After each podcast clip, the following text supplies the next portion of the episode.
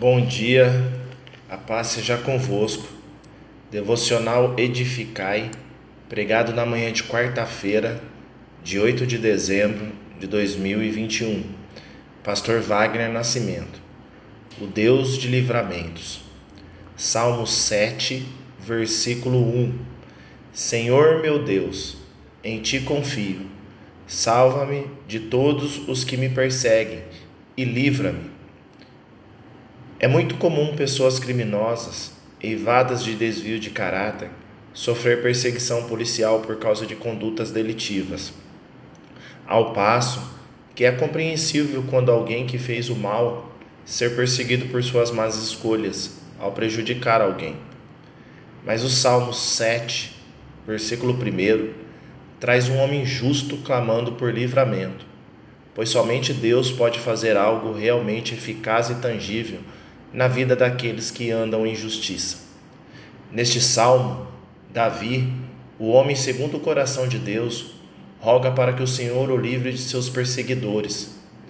Este rei, escolhido e amado, tirado de trás da malhada, levantado de trás do monturo, vê os seus inimigos perseguidores ferozes como leões, prestes a despedaçá-lo, buscando-lhe abater por apenas praticar a justiça.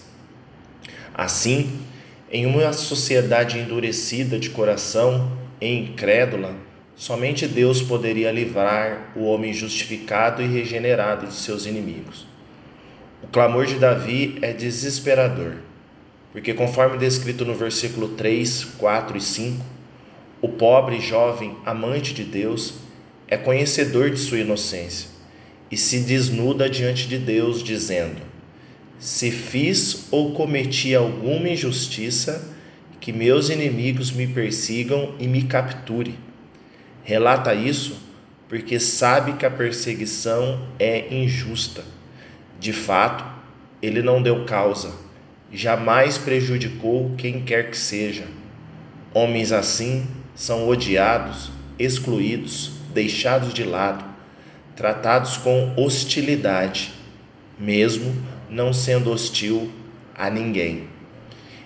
Eles amam a Deus acima de qualquer coisa, e isso incomoda aqueles que não conseguem se entregar a Deus, como eles se entregam e se lançam. Verdadeiramente são apaixonados pelo Deus Criador. Nesta esteira, é sabido que a inveja de Saul era tanta que ele nunca soube muito bem explicar por que perseguia e queria matar Davi pois se por algum segundo parasse a sua loucura para avaliar a verdadeira razão para querer matá-lo, chegaria à conclusão que sequer havia razão. Nota-se que Davi é um homem perseguido por fazer o bem e amar a Deus acima de todas as coisas. Mas a alegria está cravada em promessa no versículo 6, que diz: que Deus já determinou o julgamento dos ímpios e toma decisões justas em casos que estão sendo disputados pelos justos. Portanto, em meio a tanta injustiça, devemos fazer como o salmista, clamar pela justiça divina para que ela venha e faça o que é certo, correto e justo. Uma coisa é verdade Deus vai julgar o homem moderno e eles precisam ser lembrados disso. Jamais passarão impunes.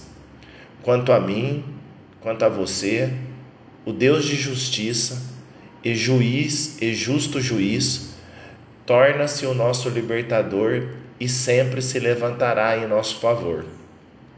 Por isso, conforme o Salmo 18, no versículo 21 22 diz: Retribuiu-me o Senhor segundo a minha justiça, recompensou-me conforme a pureza das minhas mãos, pois tenho guardado os caminhos do Senhor e não me apartei perversamente do meu Deus. Contudo, como é bom saber que Deus livra o homem bom, pois o nosso Deus, com os seus olhos penetrantes que tudo vê, faz separação entre os bons e os maus, tratando-os com eles segundo o seu caráter. O juiz é justo, e quando o juiz é justo, não há motivos para se preocupar, pois suas decisões serão sempre cetro de justiça para os seus escolhidos. Fiquemo-nos com o versículo 7 do Salmo 62. Deus, minha salvação. Faça dele a sua morada. Deus seja louvado. Deus os abençoe.